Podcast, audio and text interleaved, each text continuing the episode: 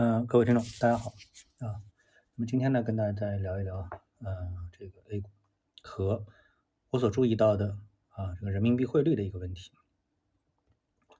嗯，大家都注意到了，这个我们的 A 股市场啊，连续两天都是大幅的调整啊。昨天已经跌得够凶了，那么今天早盘的时候呢，呃，我们的 A 股呢又是一波杀跌啊，跌幅也是非常的巨大，基本上是哀鸿遍野。那么就在大家绝望的时候呢，指数呢出现了一波拉升，啊，那么很多人就说了，哎，是不是反转了？因为作为这个股民来说啊，这个股票投资者来说，他天然啊有一种做多的心，啊，牛市心理，所以呢，看到指数大幅的杀跌之后啊，就想搞一个左侧交易，啊，因为这是非常刺激的，啊，这其实主要是心态，它并不是说，呃，在这里他真的以为能挣多少钱。啊，就是赌一把，哎，我能赌到一个底了。那么到了真正底部的时候呢，实际上大家都就不赌了啊。所以今天赌的人还很多，那么指数差不多也翻红了啊。但是呢，就在这个时候呢，啊，我觉得这个市场不行了，所以我反手又做了一一把空单啊，期指的空单啊。当然这不重要啊。那么这个重要的是我们的市场的人气啊，为什么这么的疲弱啊？然后呢，整个的下午呢，又是基本上单边。回落下去了，啊，市场人气非常的这个涣散。那我们也注意到啊，在昨天的美国股市啊，那么这个道琼斯指数啊，又是刷新了历史的新高，纳斯达克指数呢是出现了大幅的下挫，啊，两者是分道扬镳。如果说美股和 A 股现在有什么共性的话，那可以说呢，这个市场当中就是有一批股票啊，是被这个。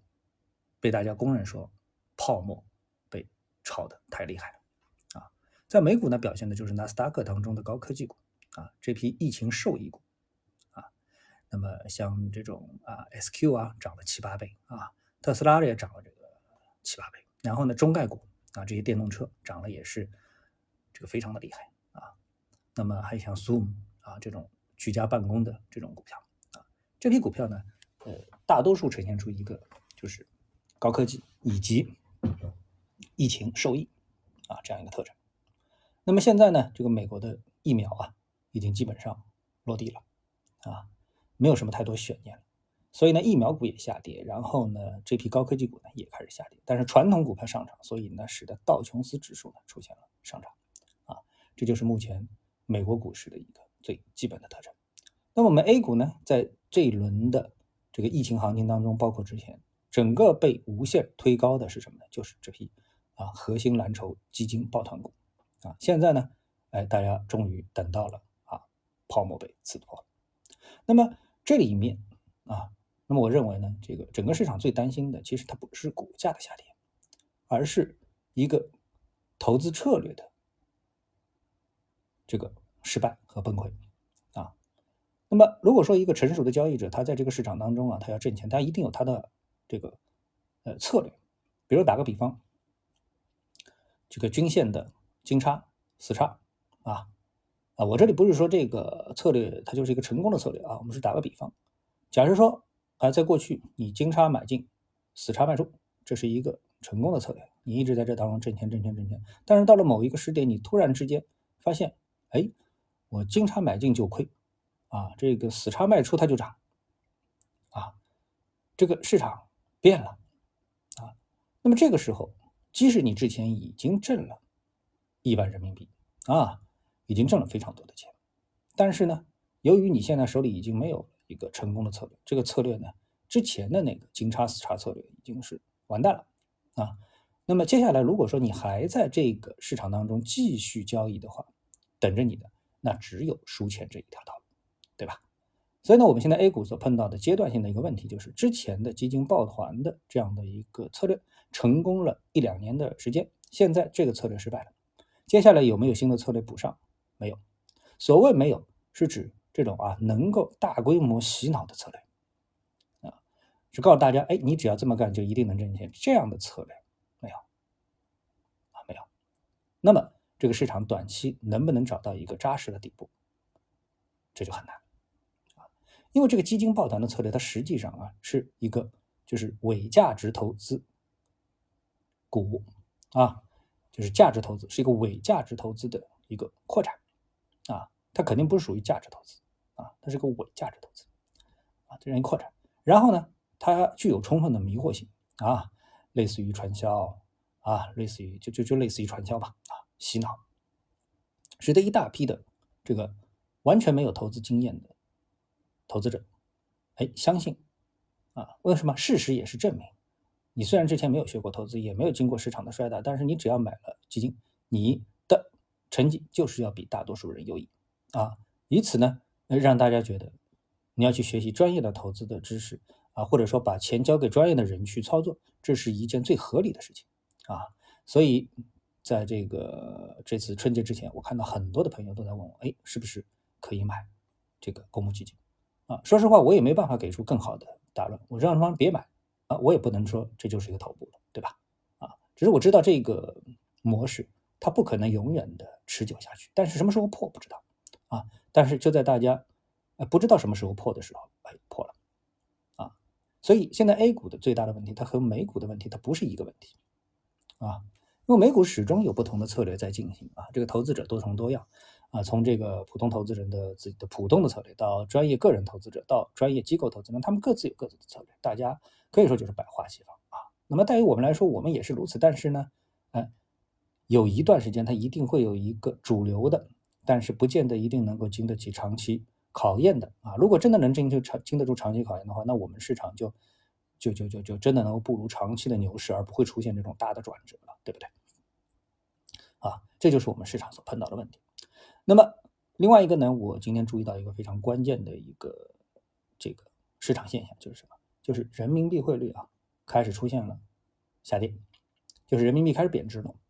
之前呢涨到了六点四零、六点四二的这个位置啊，哎，我今天突然发现，咦，怎么跑到六点五以上去了啊？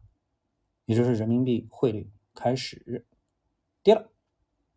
要知道，美国啊，这个一点九万亿美元的这样的一种刺激政策等等之类的，美国在大放水，按理说美元应该继续贬值。但是会为什么它和人民币汇率出现了这样的一个转折呢？那我们把时间点再拉的往更前面一点的话，那你就会发现，在之前啊，这个中国股市一波上涨的时候，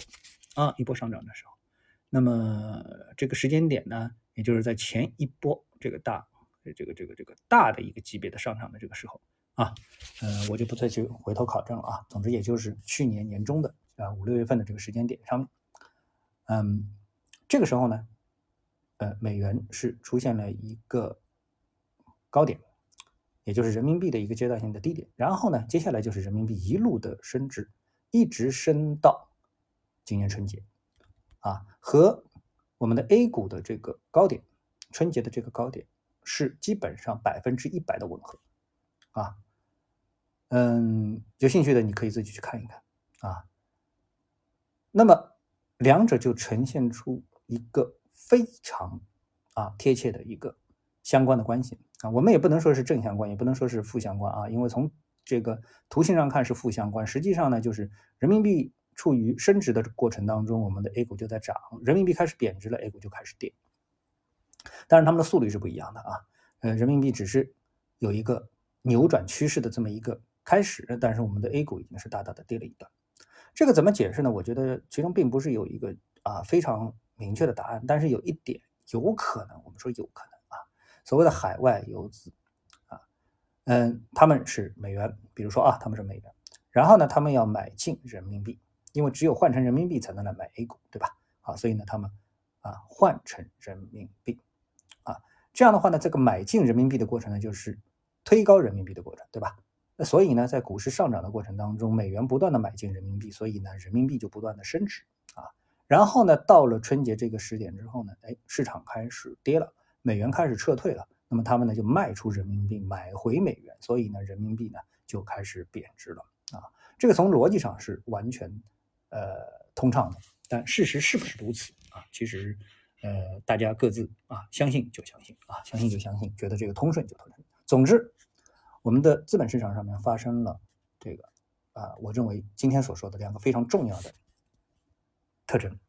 一个就是之前的基金抱团的这个策略彻底宣告失败，啊，或者说是破灭。另外一个呢，人民币开始贬值了。这个信号，人民币贬值的信号，可能比啊，从更宏观的角度来说，可能比 A 股的这个下跌啊更值得投资者重视。为什么呢？因为对未来的资产配置啊啊等等各方面的这个资产的这个估值啊，会产生怎么样的影响，我们现在都未可预料。因为人民币到底要贬值到哪里，现在仅仅只是一个开始啊，呃，这个就很难说了，那很难说了。但是呢，呃，这个做投资的。关注资本市场的、关注财经的人，那必须得注意这样一个问题啊！好，谢谢各位，我们下次节目时间再见。